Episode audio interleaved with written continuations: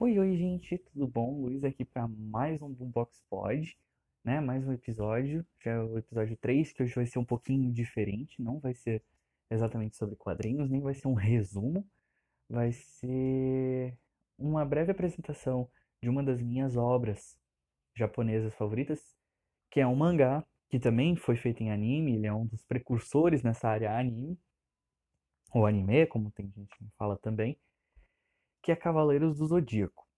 Eu amo Cavaleiros do Zodíaco, é de longe meu mangá e meu anime favorito. Ah, mas a qualidade não é muito boa. Não. Não é, mas tem um porquê e isso eu vou comentar mais tarde. Uh, muitos eu sei que não gostam, muitos amam. E tem gente que nem sabe, nunca nem ouviu falar. Tem gente que às vezes conhece só o Ômega ou só as outras versões. Eu também vou trazer mais tarde uma amiga que é muito fã de Cavaleiros do Zodíaco, inclusive a gente se conheceu por meio de Cavaleiros do Zodíaco, pra conversar com a gente. Então, bora lá que eu, eu acredito que vocês vão gostar, porque pra mim o episódio ficou muito bom. Eu gostei bastante de fazer, estou gostando muito de gravar. Então espero que vocês também apreciem. Bora lá.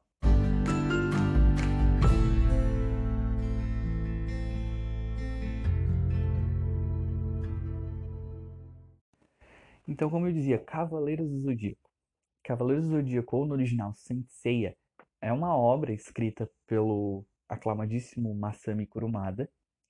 Na, a sua obra original, né, o, o clássico, como é conhecido no anime, e o mangá, que é o mangá original, ele é uma obra que nos apresenta um universo onde a deusa Atena, a deusa da guerra e da sabedoria, vem à Terra a cada 200 ou 100 anos para crescer e defender o amor, a paz e a justiça, enfrentando no seu caminho diversos empecilhos, diversos adversários extremamente poderosos, né?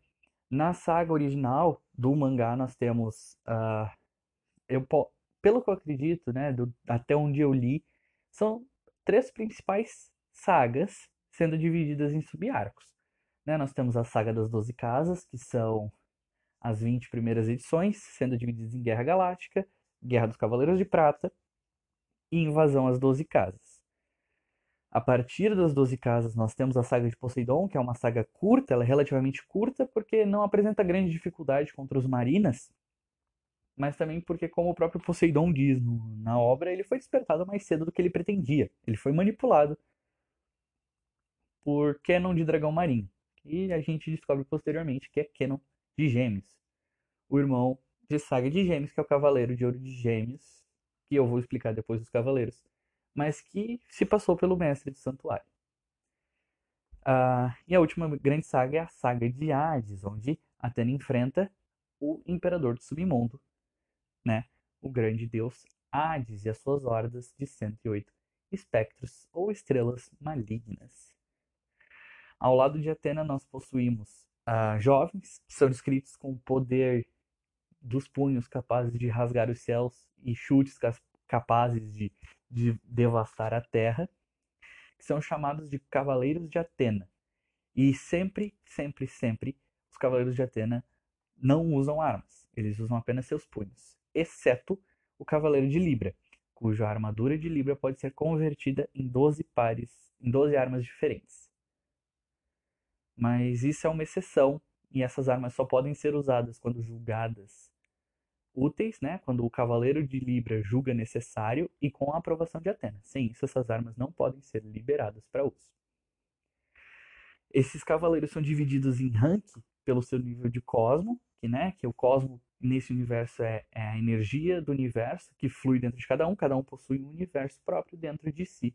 E ali é o seu cosmo, e quanto mais forte arde seu cosmo, mais poderoso você é. E pelo nível de sua armadura, existem 88 cavaleiros de Atena. Em todas as obras, em todas as adaptações, é sempre dito que nunca os, 80, os 88 cavaleiros estiveram juntos no santuário. Então nunca nós temos um período que se encontram todos eles. Esses ranks são as armaduras tidas como mais fracas, para quem tem um domínio muito básico do cosmo, a armadura de bronze. Para quem já tem um domínio mediano do cosmo, a armadura de prata. E para aqueles que dominam o sétimo sentido, que é o verdadeiro cosmo, as armaduras de ouro. As armaduras de ouro são 12. São as menores, porém são, ah, são as menores em número e as mais poderosas, porque são protegidas pelos 12 signos da elíptica, que é o caminho do Sol, é o caminho que a Terra faz ao redor do Sol. Né? A elíptica possui 12 constelações, que são Ares, Touro, Gêmeos, Câncer, Leão, Virgem, Libra, Escorpião, Sagitário, Capricórnio, Aquário e Peixes. Cada uma das 88 armaduras é protegida por uma constelação, como eu falei, as de ouro são as 12 da elíptica, as outras de prata e bronze, as especiais, pois algumas são armaduras tidas como perdidas ou que possuem habilidades únicas, são protegidas pelas outras constelações, a maioria baseada no signo, nos signos chineses, né, no zodíaco chinês. Sendo os cinco protagonistas da obra usuários das armaduras de bronze e protegidos por signos do zodíaco chinês, sendo eles Ceia de Pégaso, Shiryu de Dragão, Shun de Andrômeda, Ikki de Fênix e Yoga de Cisne. Cada um deles passou por um intenso treinamento para conseguir essas armaduras, tá? Não é fácil como parece. Até para quem joga o Sensei Online não é fácil. O par de ranking é um sacrifício danado. Mas após se juntarem esses cinco ao lado da deusa Atena, que, na, que foi tida e apresentada pra gente na obra como Saori Kido, a neta de, de um grande milionário que agora me fugiu o nome da cabeça, porque eu sabia, uh, é apresentada toda a história de infância dela, crescendo como Saori, até que, dada certa altura do, dos volumes, né, eu tenho os volumes físicos aqui que abordam 40 capítulos mais ou menos, que ela foi a deusa Atena reencarnada e salva por um dos cavaleiros de ouro, que era Aioros de Sagitário, para que Saga de Gêmeos, como eu falei mais cedo, se passava pelo mestre do santuário, não matasse a bebê Atena. Ah, permitindo assim que a reencarnação da deusa pudesse crescer e depois reivindicar o seu lugar como deusa do santuário. Aí a gente entra no arco da, do confronto das doze casas, né? Invasão das doze casas. Por quê? Quando Atena reivindica seu posto como deusa, Saga de Gêmeos, que a princípio ninguém sabe que é Saga de Gêmeos, eles acreditam ser o mestre do santuário, que foi assassinado, diz que ela é uma fraude. E isso se passa, se eu não me engano, 13 anos depois dos eventos de ele tentar assassinar ela. Mas ela diz que não. Então ela e seus cavaleiros de bronze, que já contam com 10, entre eles nós temos Nath de Lobo e Geki de Urso e mais alguns, como o Cavaleiro de Unicórnio, o Jabu e o Cavaleiro de Hidra, vão para invadir o santuário, né? E acabam tendo que enfrentar a elite dos Cavaleiros de Atena, os cinco protagonistas. Eles sobem até a primeira casa, que reside Mu Ares, que é um amigo dos Cavaleiros de Bronze, e conserta as armaduras deles, permitindo a passagem. E após isso começa o verdadeiro desafio, pois o primeiro Cavaleiro de Ouro apresentado, pós o Cavaleiro de Ouro Mu, é Aldebaran de Touro, que é alguém extremamente rápido e veloz. Uh, rápido e veloz é, é redundante. É extremamente rápido e forte mesmo possuindo um tamanho de um armário, sabe?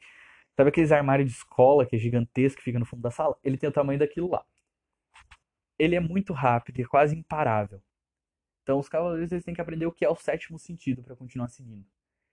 E depois de muito, muito, muito batalhar e se quebrar e, e, sangrar muito, porque essa obra na época, tanto o anime quanto o mangá, não tinham a censura do sangue, então era bem explícito o quanto eles se machucavam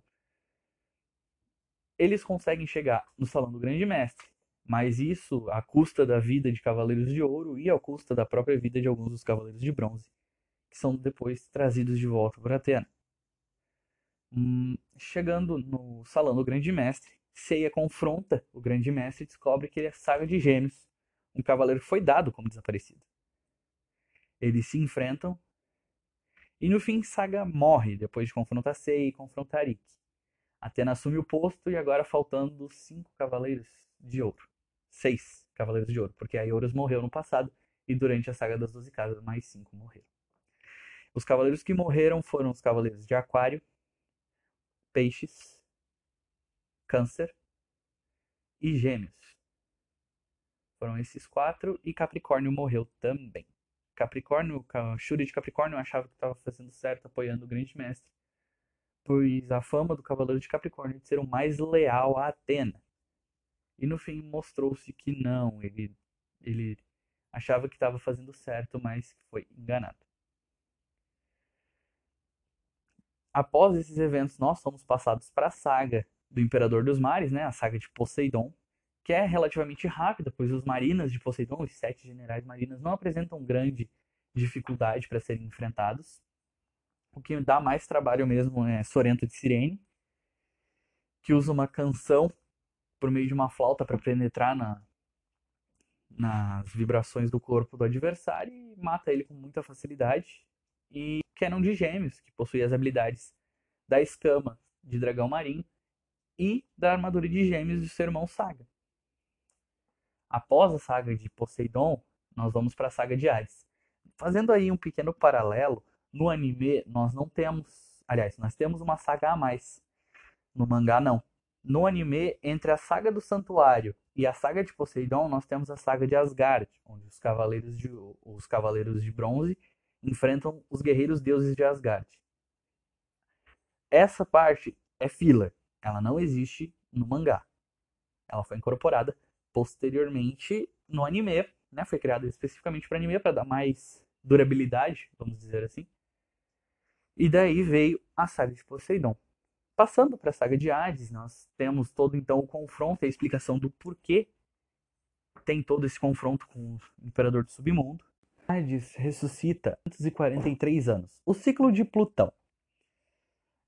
E escolhe a alma mais pura, a pessoa mais pura da Terra, para reencarnar nesse corpo. O seu verdadeiro corpo fica nos Campos Elíseos. Sabendo disso, Atena, após ter seus cavaleiros ressuscitados por Hades, sendo, sendo os que morreram na saga dos cavaleiros, na saga das Doze Casas, incluindo o antigo mestre que a gente descobre ser Xion de Ares, uh, entende qual, o que ela deve fazer para enfrentar o Senhor do Submundo nessa guerra definitiva. Pois essa, essa batalha de Atena contra Hades se estende desde eras mitológicas. Atena protege a terra de Hades e Hades tenta conquistá-la a cada 200 anos. Ah, é dito também, como um pequeno adendo, que durante os eventos da Guerra Santa de, do século XVIII, ela foi a mais violenta, pois somente dois cavaleiros sobreviveram, que foi Xion de Ares e Doku de Libra, que são respectivamente o mestre do santuário e o mestre ancião, que treinou Shiryu de dragão e também é o portador do, da armadura de ouro de Libra. Uh, então Atena sacrifica seu corpo mortal e é enviada para os Elísios, onde ela vai tirar um X1 contra Ares. Ares.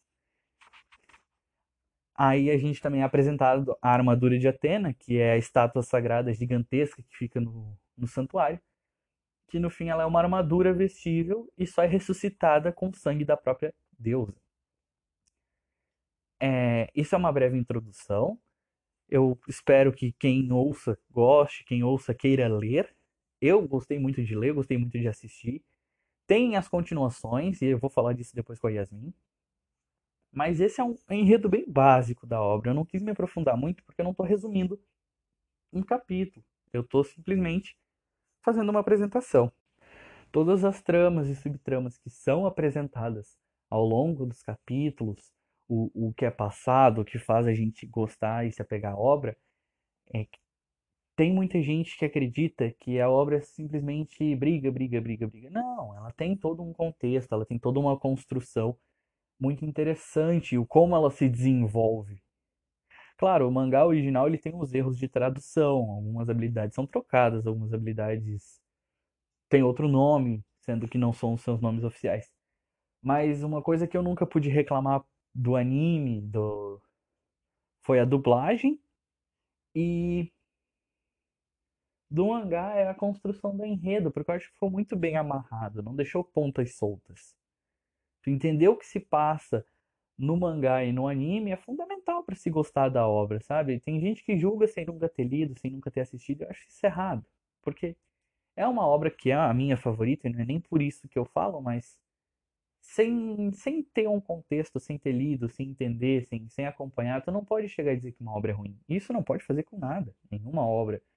Seja ela escrita, seja ela uma série, seja ela um filme. Se tu assistiu, se tu ouviu, se tu acompanhou, é uma coisa, ah, não, isso é ruim e eu não gostei por N motivos. É entendível. Agora, ah, eu nunca vi, mas eu não gosto e vai ficar por isso mesmo. Aí é errado. Então, a minha experiência com Cavaleiros do Zodíaco é que foi um dos primeiros animes que eu já assisti, foi o primeiro mangá que eu li, e eu recomendo. Se tu, se tu não gostar, é entendível, nem todo mundo é obrigado a gostar. Mas se tu não leu, se tu quiser ler e gostar, procura, tem um uh, ah, para vender sempre acha, dá para ler na internet, não incentiva a pirataria, mas dá para ler na internet. Porque é uma obra antiga, né? Ela é relativamente antiga. Mas procura ler, procura assistir, é bem interessante, é, é bem divertido. A Netflix tem disponibilizado os animes, tanto The Lost Canvas quanto o anime original e a saga de Hades, no seu catálogo. Eu adoro assistir e reassistir. Então fica a dica aí para quem tá ouvindo, se quiser ler, se quiser assistir, entender sobre a série. Eu recomendo mais o mangá que o anime. Porque para tu entender um pouco do anime, tu vai ter que ver uma, vai ter que ler o mangá para saber o que é filler e o que não é, porque o anime fica confuso. Tá, mas é isso, pessoal. É, essa é a apresentação básica da obra. Eu vou voltar com a minha amiga já já para a gente começar e falar um pouco mais sobre Cavaleiros do Zodíaco e a nossa experiência com isso.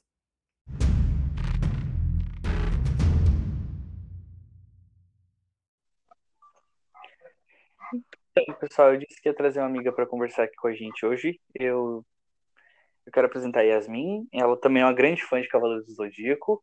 A gente se conheceu no RPG sobre isso, inclusive, em 2015. Mimi, tudo bom? Conta um pouquinho de tipo pessoal. Se tu conseguir falar, eu não sei como é que tá a tua conexão aí. Oi, gente. É, eu me chamo Yasmin, tenho 17 anos, eu sou fã de Cavaleiros do Zodíaco há 7 anos, e eu conheci o Luiz em um RPG no WhatsApp, e cá estamos, 5 anos depois, e eu já vi algumas obras de Cavaleiro Zodíaco, além do clássico, e algumas. já estudei, estudei, entre aspas, né? Algumas das obras das armaduras. É, a gente tem um conhecimento bem básico, até vou fazer umas perguntinhas aqui para Yasmin para a gente desenvolver um papinho. Mimi, o que que tu acha do Ômega? Para quem não, para quem não sabe, o Cavaleiro Zodíaco Ômega, ele é tipo uma continuação filler, ele não é canon, e ele conta um pouco sobre o que aconteceu depois da saga de Hades clássica. Eu sou totalmente contra o Ômega, mas e a tua opinião, Yasmin? Então, o Ômega é bem diferente do que a gente está acostumado, né? E por apresentar essas armaduras diferentes e formas de carregá-las também, eu acho que a gente. Hum, não pode ser.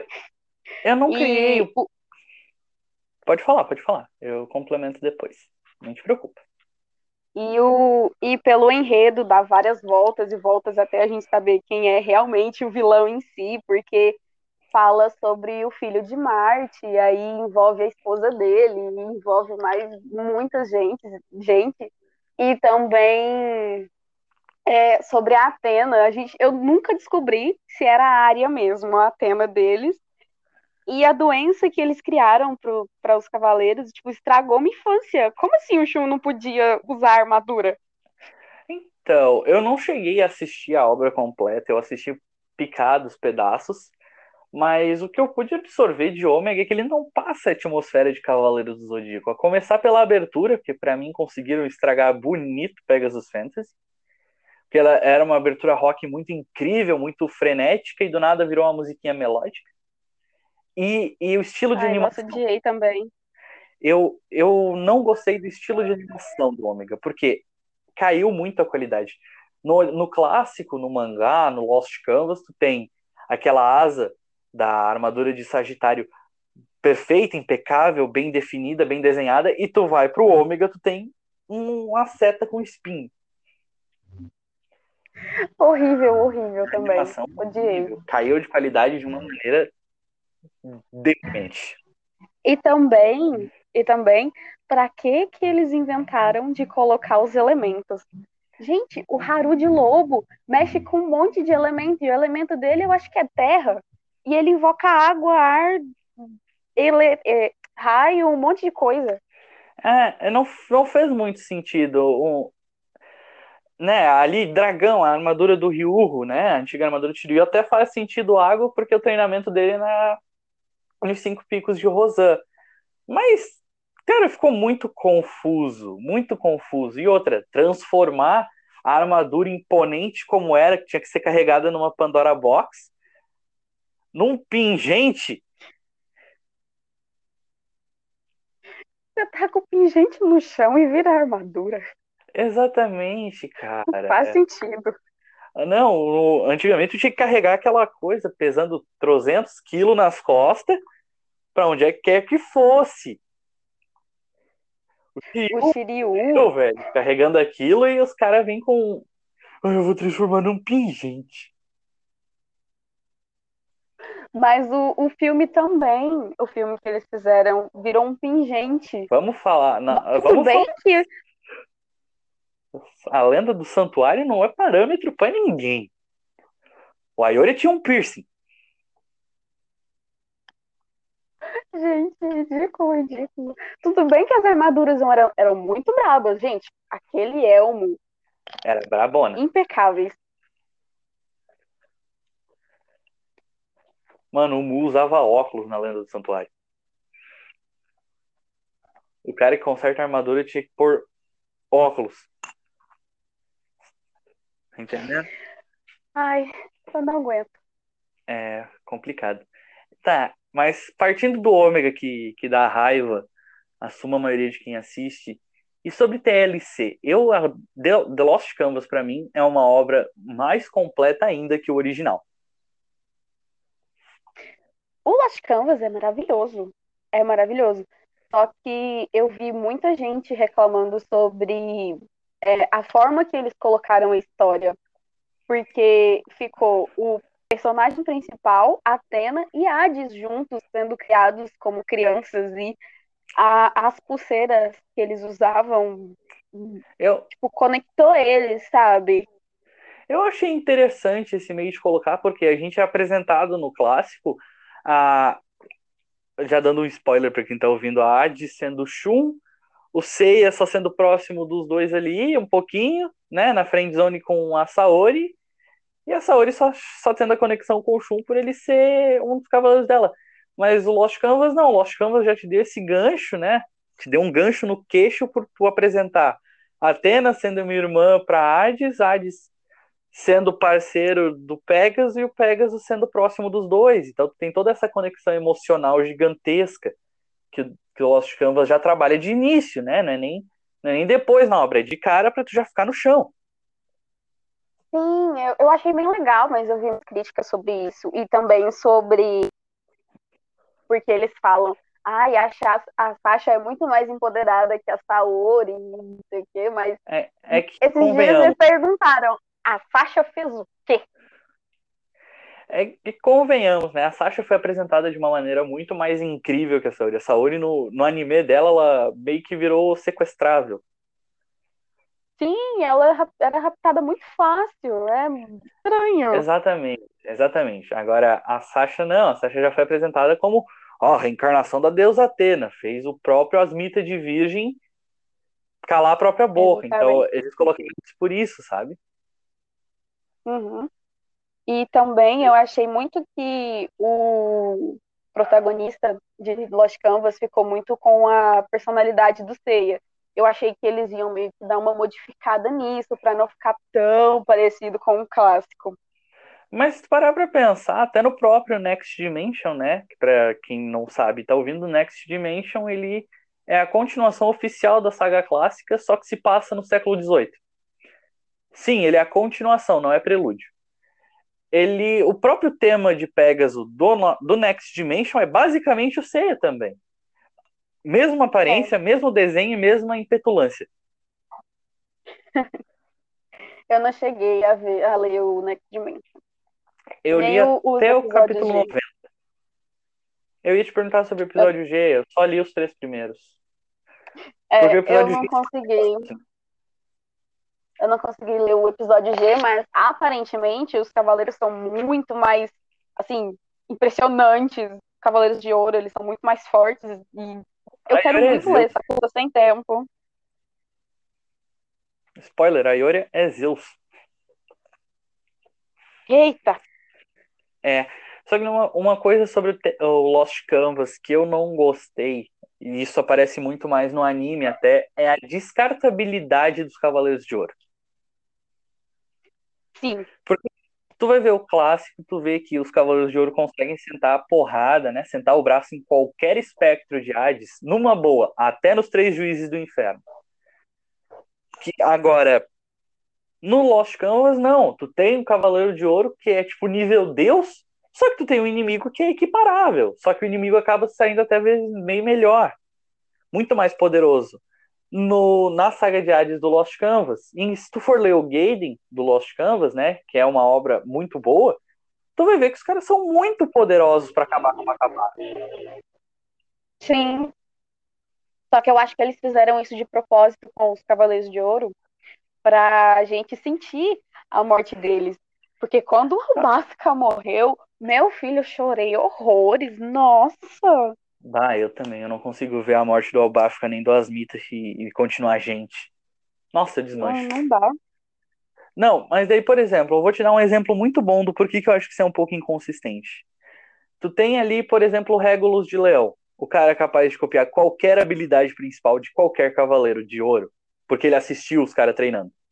Ele tem um golpe chamado Clamor do Zodíaco, em que ele literalmente consegue invocar numa massa de energia o golpe mais poderoso de cada constelação de ouro. E ele perdeu pro Radamantes. O Radamantes, cara. Mano, o, o Radamantes ele é muito OP, ele é basicamente um deus no Lost Canvas. Só que daí o Regulus perdeu para ele e com, como ele tinha o oitavo sentido despertado, ele foi lá e conseguiu se livrar do Radamantes. É. Daí, tipo, eu acho que isso não faz sentido porque, pô, se o cara consegue invocar o poder dos 12 Cavaleiros de Ouro sozinho. Por sozinho. Que que Exatamente. Ele consegue Ai, não conjurar. Não. Daí, ah, outro ponto sobre o Lost Canvas, eu acho que é o quanto ele faz a gente se importar e quanto a trama dele é completa. Porque se tu vai ver, tu tem ali a história da, tu tem a história do porquê que a armadura de Ares era uma armadura errada, né? Ela era uma armadura considerada, como eu vou dizer, corrupta, porque tu tem ali o cavaleiro do século XVI corrompendo a armadura de Ares, o Gate Guard de Ares, e tu tem a redenção da armadura com o Avenir, que vem logo depois, quando o Sage de Câncer já é o mestre do santuário, e explica toda a história dele vindo do século XXI, tem essa, toda essa interação com o tempo em si. Sim.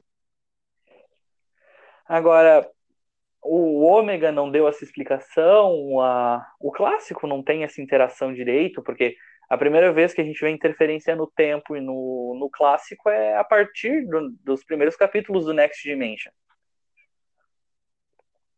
Não, no clássico eu acho que tem muita interferência com o tempo quando o Xion aparece.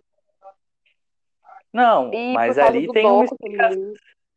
Não, mas ali tem uma interação do seguinte. No, na saga de Hades do clássico, Hades ressuscitou o Xion. Agora, no, no, no Lost Canvas e no próprio, no próprio clássico, a gente tem essa, essa função de interferir no tempo, o protagonismo, o personagem poder voltar, ser enviado de volta no tempo a partir do Next Dimension. E nós temos isso no Lost Canvas, quando a gente vê que o Avenir veio do século XXI para o século XVI. Entende? Ai, tempo. É, saiu o barulhão de fundo. Mas tem essa ai, é muito interferência. É. Daí, como tu não leu o episódio G, eu vou descartar essa pergunta, mas eu vou perguntar o que que tu acha do Soul of Gold, né? O Alma de Ouro que tá saindo dublado esse ano. Cinco Ah, anos eu pra sair tão- dublado. Eu acho tão perfeito. Eu, eu achei maravilhoso. Eu achei maravilhoso. Só não recomendo assistir Ai. com legenda, porque quem assistiu legendado, eu assisti legendado. E se tu vai assistir dublado com legenda, perde todo o sentido, porque as conversas são outras, são diferentes das dublagens. Sim. E, e eu acho a animação uma bosta. Acho a animação ah. uma bosta, mas o oh, é muito bom. Cara, tem uma cena que é. Tô, tô, dando spoiler a roda aqui. Tem uma cena que. Ah, sabe a cena em que aparece o Saga? Que ele é apresentado lá no. Acho tem dois é. erros. Tem dois erros nessa cena. Quando ele salva o Milo de escorpião, tem dois erros nessa cena. Quando ele tá andando, os ombros dele vêm tão pra frente que eu não sei como é que ele não andou encolhendo a cabeça. E a segunda é, na, é um erro de fala, em que um dos personagens diz que ele era o cavaleiro que foi designado para ser o mestre do santuário, sabendo que o cara matou o Xion e tomou o lugar à força. Mano.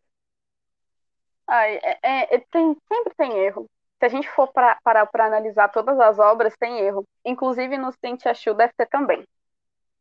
Oh, com certeza. Mas o Soft Gold é muito bom eu, acho, eu achei muito legal a história que eles fizeram sobre é, a Yggdrasil, é isso que falam, né? É Yggdrasil, é. Eu gostei porque deu o protagonismo que os Cavaleiros de Ouro não tinham. Que no, DL, no TLC eles hum. têm e no clássico nunca tiveram. No Ômega também não, mas. É, então eles são, constante, eles são constantemente apresentados como coadjuvantes, sendo eles a elite de Atena. Exatamente. Já o, o Lost Canvas fez esse jogo. Porque ali os caras são muito poderosos e são destaque o tempo todo. Eu queria tá. muito tá. que no Soft Gold eles tivessem é, feito o meu chip de Afrodite com Máscara da Morte. Ai. Sério? Queria muito. Nossa, parecia muito que ia fazer. Só que aí apareceu a Helena pra acabar é. com tudo eu gostei bastante foi da redenção do Saga no Lost, no, no Soul of Gold. Porque ali já mostra o Saga sendo o cara que ele deveria ser, né? O, um dos mais puros cavaleiros que já existiu. Sim. Tá. Agora outra perguntinha, bem básica. Pra ti, pra ti, qual é o cavaleiro de ouro pra mais mim. forte? Então, eu não sei decidir um, mas eu fico entre o Chaka e o Saga também. Porque. É um Exatamente, porque eu acho que os dois têm mais habilidades que os outros, que os demais eles são mais expostos que os demais. É, e o Aldebaran, por exemplo, ele não foi, não teve muito das suas habilidades mostradas. O Mu também não, porque eles só tentaram ajudar os cavaleiros. O Saga, ele botou para matar todo mundo, o Aiolia também. Eu gostaria de colocar o Aiolia. Porque eu... o relâmpago de plasma dele, meu filho. Uma coisa que eu acho muito subestimada é realmente essa questão do, do Aldebaran e do Mu, mas eu já entro nisso. O, Sa o Sag e o Shaka tem sempre essa eterna discussão porque ah, o cara é dito como o mais poderoso dos cavaleiros, o Saga. E o Shaka é o homem mais próximo de Deus. Só que muitos dizem, ah, mas o Chaka solou três cavaleiros de ouro sozinho. Mas eles estavam mortos. Eles não foram ressuscitados no poder total deles. A gente sabe disso. Realmente. Só que também entra outro ponto. O Chaka foi o, único a despertar de cara o oitavo sentido. Ele poderia acabar com os três facinho. Sim. Só que eu não contei muito com isso de eles falarem sobre o Saga ser o, o mais poderoso e o Chaka ser mais próximo de Deus. É realmente por conta das habilidades dele, deles e da forma que eles pensam, da estratégia de, de combate que eles têm. Eu acho que eles seriam os mais poderosos. E o Aiolia entra nesse grupo também, porque ele tem habilidades muito boas que se juntasse assim três cavaleiros de ouro em cima dele, ele até conseguiria dar. Sim, ele conseguiria se virar tranquilamente. Eu, eu acho, assim, ó, subestimadamente, o meu cavaleiro, para mim, mais forte é o Mu. Mas tem uma explicação plausível. Pensa comigo, hum. é apresentado que no início da saga de Aigis, o Mu só não deteu Saga, Shura e Camus porque o Xion interviu. Porque ele já tinha devolvido o Afrodite, o Máscara da Morte, para o Reino dos Mortos. Então, se o Xion não tivesse se metido, ele tinha solado cinco Cavaleiros de Ouro sozinho. Aham. Mas. Mas é, pensando naquele, naquele jeito que você falou do Chaka também, eles não estavam dispersos no poder total deles. E Exatamente. o Martelo da Morte e o Afrodite já não foram muito explorados. Então eles seriam os mais facinhos de, de mandar de volta pro inferno. Exato. Exatamente. Mas o porquê que o porquê que o Mu não enfrentou os três? Porque o Xion travou ele com a telecinese. Exatamente. Mas de fato, o Cavaleiro de Ouro mais forte é o Xion.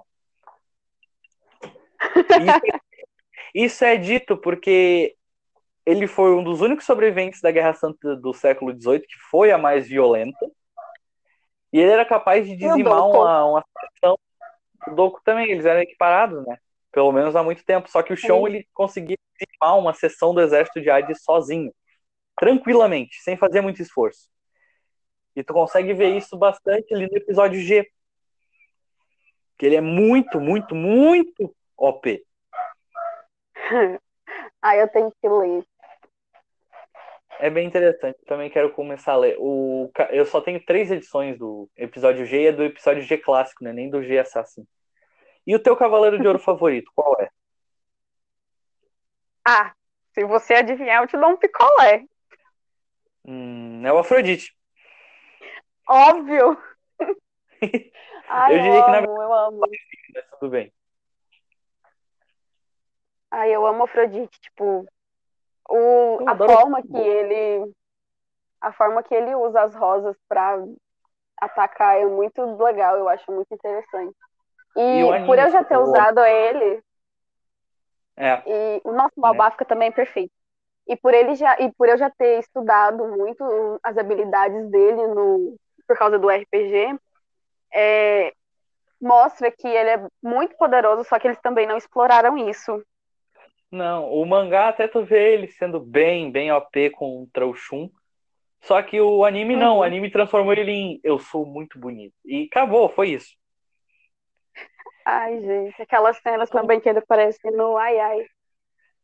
Ah, velho, é muito. é, o anime estragou um pouco disso para as pessoas. O meu Cavaleiro de Ouro favorito, depois de muito tempo de pesquisa, é o Mu.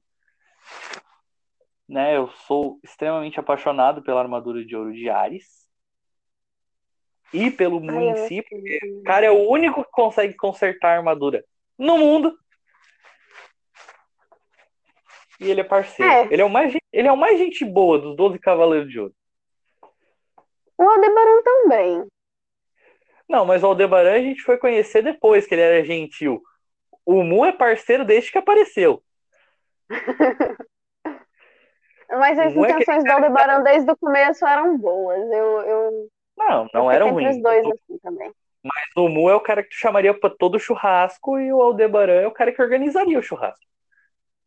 Sim, sim, sim. Ele seria o que organizaria o churrasco e não ia levar nada, tá ligado? Não, ele ia organizar e levar. O Saga que não ia levar. O Saga não Saga ia, aparece- né? Assim, às vezes a gente É, ia chamar. Na verdade- na verdade o Saga ia dizer, vou ver e te aviso. Meia-noite eu te conto. É. Eu acho, eu acho, eu acho, eu particularmente acho que Cavaleiro do Zodíaco é uma das melhores obras já escritas, apesar dos tamanhos defeitos que tem. É uma coisa incrivelmente bem, bem feita, né? Não, não é algo que foi feito meia boca. Por exemplo, a própria, a própria Alma de Ouro, né? A própria saga da Alma de Ouro foi toda feita para dar esse protagonismo que faltou para os Cavaleiros de Ouro. A gente conheceu, apesar de o Aldebaran aparentemente ter só uma habilidade, a gente conheceu o enorme poder que ele tem, que ele não precisa de mais habilidades, porque o cara é uma parede. É, ganha da muralha de cristal. Eu, eu gostaria de ver um embate entre os dois, entre o Aldebaran e o Mu. Ah, eu acho que o Mu ganharia facinho. Se, ah, quando tu lê o, ah, o episódio G, tu vai ver que o Mu é muito apelão também. Gente, Ele o Mu, ele conhece as armaduras. Se ele acertar os pontos, entre aspas, fracos da armadura, ele ganha sim, ó. O, o Aldebaran É, vai ficar muito vulnerável. Isso com o Shiryu não funciona, porque ele tira a armadura pra lutar. Sim. Não, mas olha, falando sobre armaduras em si, sobre até os cavaleiros. No, no episódio G, o próprio, o próprio Titã Cronos reconhece o poder do Xion, velho. O próprio Titã Cronos reconhece que o cara é forte. Ai, nossos cavaleiros de ouro de Ares são perfeitos. Até o Kiki. São maravilhosos. Mesmo estando Menos no o Ômega. Gate Guard. Mesmo, menos o Gate Guard. Esse eu não conheço. Ele é o cara do TLC que corrompeu a armadura de Ares. Eu não lembro. É o, é o mestre do Xion? Não, o mestre do Xion foi, o mestre do Xion foi o Avenir no Lost Canvas. No caso, foi a armadura em si. Nossa, eu nem Mas- lembro. Foi o cara que o Avenir veio pra substituir, na real. Não lembro, real. Nossa, deu um branco. É, né? Não, eu lembro dele porque, cara, me sobe um ódio toda vez que eu lembro do Gaiden e os capítulos dele. Ai, tadinho, muito odiado ele, então. É que pensa assim, o cara, ele era fiel ao grande mestre Itia de Libra. Só que ele era tão fiel que ele topou trair o Santuário e a Atena pra continuar do lado do cara. Ele corrompeu a armadura de Ares, apanhou pro pro Hakurei de altar. E cara, eu fiquei puto só na parte da traição já. Oh, mas também, falando em altar, eu acho que altar, deve- assim, pelo menos no- nos Cavaleiros Zodíaco, deveria virar armadura de ouro, porque altar é uma armadura muito, mas muito, muito, muito apelona. Ela não tem classificação de armadura especial. Ela tem classificação de prata no clássico, se eu não me engano. Mas eu achei que ela era uma prata com classificação especial, né? Porque a habilidade dela é literalmente cortar o efeito de qualquer armadura.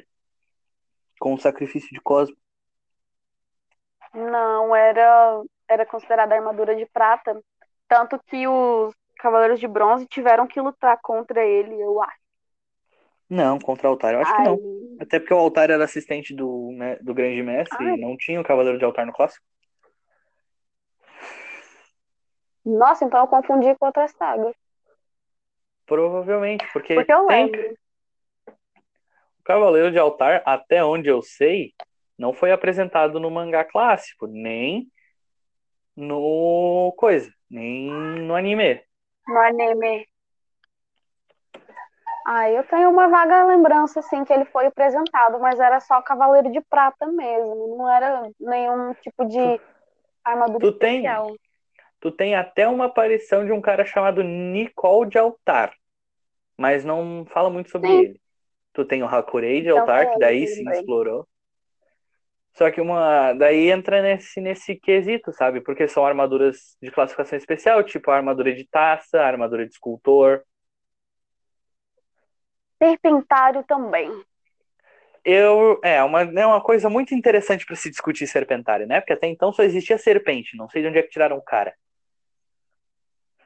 É, eu vi uma história que a constelação de o Fiuco, acho que é isso, tinha dois lados e uma era du- eram duas serpentes, né? Era Aí uma virou serpente constelação de da serpente. serpentário e outra virou a armadura de Ofiuco, que fica com a China. É, só que daí criaram o Odisseu de Serpentário como antagonista atual no arco do Next Dimension. Fala, não quero Sim. desmerecer, não quero desmerecer. Acho particularmente inútil um 13 terceiro Cavaleiro de Ouro. Eu também.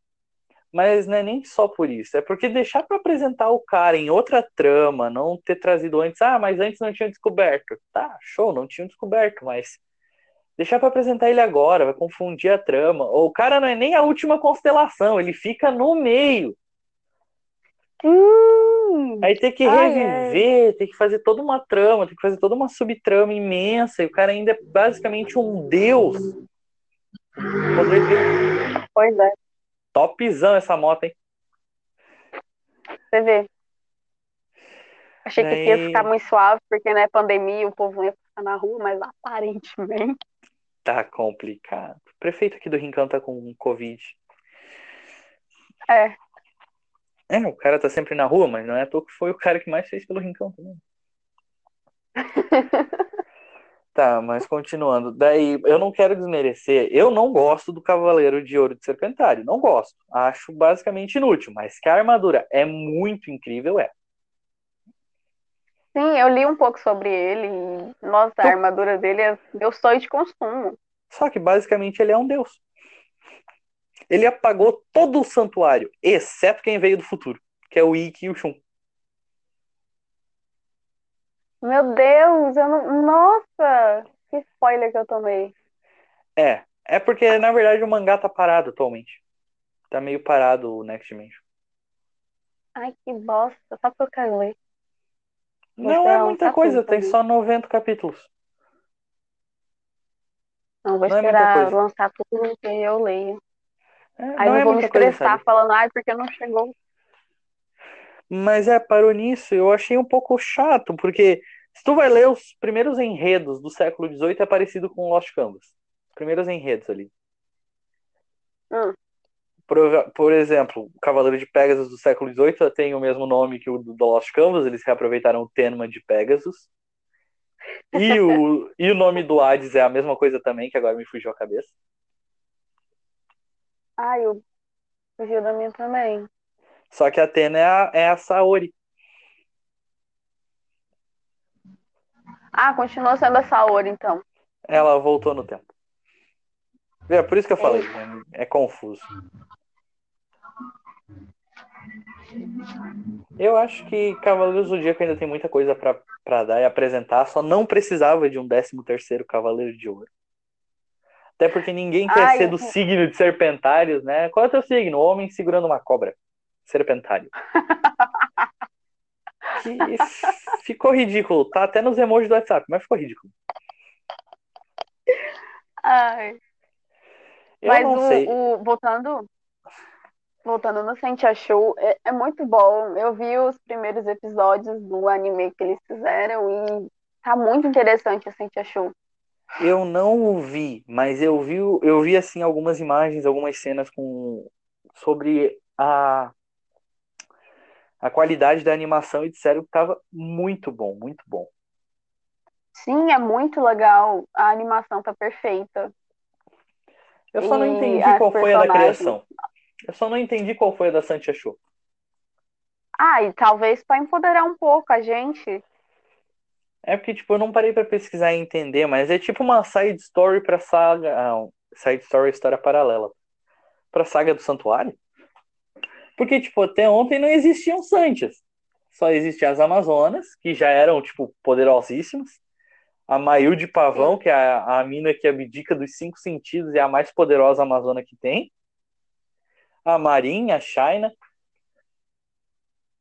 Eu acho que seria mais uma obra baseada no clássico, porque tem uma Amazona de Pegasus, tem. Não é uma Santia de cavalo menor? Ai, eu não lembro mais. Eu não lembro, mas. Eu não lembro direito, mas é basicamente isso. É como se fosse um clássico transformado pra menina. E com outro, É. outra história. Eu não acho errado, acho interessante. Só não entendi onde é que se encaixou a deusa Ares nessa história, mas beleza. É porque tinham duas irmãs e uma delas era era amazona, só que a irmã mais nova não sabia. Aí essa irmã mais velha dela foi raptada e Eris foi, tipo, meio que tomou o corpo da menina. E a mais nova virou amazona por causa da irmã, depois que ela descobriu o que, que a irmã fazia. E aí ela falou, ah, eu quero salvar a minha irmã, porque faz tempo que eu não vejo ela. E é Ela é isso. tipo ceia. Sim, É, é interessante. Não vou dizer que não é interessante, mas é basicamente reassistir o clássico. Sim. Uma animação melhor. Não, eu acho a animação do clássico melhor, assim. Não, a qualidade no desenho era boa. A qualidade da, da história era uma porcaria. Mas eu até fiquei de entrar nesse assunto no início, eu ainda falei que ia comentar mais tarde. O que, que eu não gosto no anime clássico?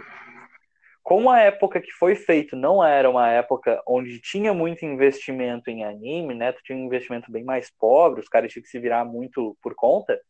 Aquela reutilização de cenas e todo aquele diálogo que não tem no mangá fica chato. Fica um porre qualidade na animação é muito bem feita, os detalhes, só que a repetição e a repetição e a repetição e a repetição torna o anime um porre. Torna muito chato assistir. Ah, mas eu era pra muito época, novinha, eu ligava senão eu amava, pra... eu amava, amava. Eu também. Sempre amei. Assisto até hoje. Só que hoje eu já vejo assim, nossa, isso demora. 80 episódios para chegar na casa de Ares, velho. a minha mãe foi assistir comigo e a gente chegou na saga de Asgard. Aí eu não sei o que aconteceu, eu acho que o nosso notebook estragou e a gente não conseguiu mais colocar na televisão pra gente assistir. Aí não tinha como a gente sentar e ver. Mas ela falou que quando ela assistia, quando ela era mais nova, na TV Manchete, ela achava o máximo, que não via que era, entre aspas, chato, chato da forma que era. Não, é que Ai, hoje em dia a gente assistir, a gente não tem mais aquela visão de criança, né? Tu assistir hoje, tu não pega mais e fica. Nossa, que incrível! Não, hoje em dia tu assiste, nossa, como é que eu gostava! Sim! Mas ainda assim, eu acho que foi muito pioneiro nessa área de, do investimento em anime, porque mesmo com um investimento muito limitado, o anime teve uma qualidade exemplar, perto de muitos outros, Sim. tipo Ômega e teve uma aceitação do público muito boa também. Exatamente. O pessoal que via era o pessoal que lia, então era o pessoal que gostava já. Não era só, ah, vou dar uma assistida aqui para ver se é legal. Não, tu já acompanhava. Sim. A minha mãe foi por falar, nossa, vou assistir. Eu conheci Cavaleiros do Zodíaco porque eu ganhei da minha vizinha, lá, aliás, da minha vizinha não, da vizinha da minha avó, lá no Rio Grande do Sul que ela estava doando os mangás do filho dela, porque o Matheus não queria mais. Eu ganhei 20 edições, mais três do episódio G, que tenho até hoje, estão ferradas a rodo por causa do tempo e da cola velha, mas tenho elas aqui até hoje, que são o primeiro mangá que eu já li, foi Cavaleiros do Zodíaco, edição número 1. Ah, eu queria ter. E o primeiro episódio de Cavaleiros. O primeiro episódio de Cavaleiros do Zodíaco que eu assisti, eu assisti pela TV Ubra, que era o canal 48 em Canoas, porque era a saga de Hades. Foi o primeiro episódio que eu assisti. Eu tinha Nossa, sete anos de idade. Meu Deus. Eu tinha sete anos de idade quando assisti. Cavaleiros do Zodíaco e One Piece foram os primeiros animes que eu assisti, depois veio o Naruto clássico. É, se a minha mãe não tivesse me apresentado Cavaleiros do Zodíaco, eu nunca que ia ver anime, eu tenho certeza. Eu sou grata a Tia Beth até hoje. Tia Beth me apresentou. Sou grata a minha mãe até hoje. Sou grata a minha mãe por ter me apresentado Cavaleiros do Zodíaco e Michael Jackson. Eu sou grata a minhas madrinhas, a minha mãe, pelo meu gosto musical. Que é basicamente rock. E obrigado à comunidade aí por me apresentar o pop. sei lá.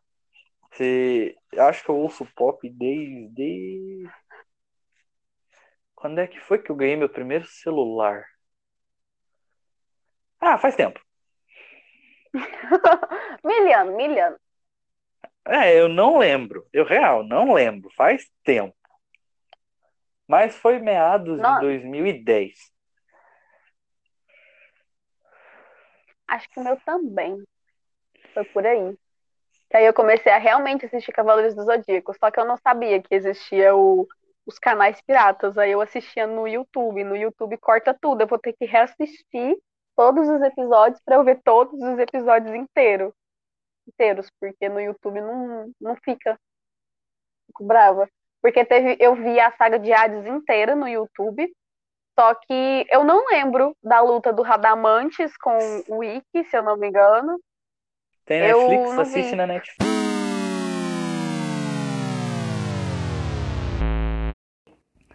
Então, pessoal, ali vocês podem notar que o áudio anterior foi um pouquinho cortado. Não é nem por edição. A Yasmin acabou caindo a conexão dela e acabou cortando a gravação.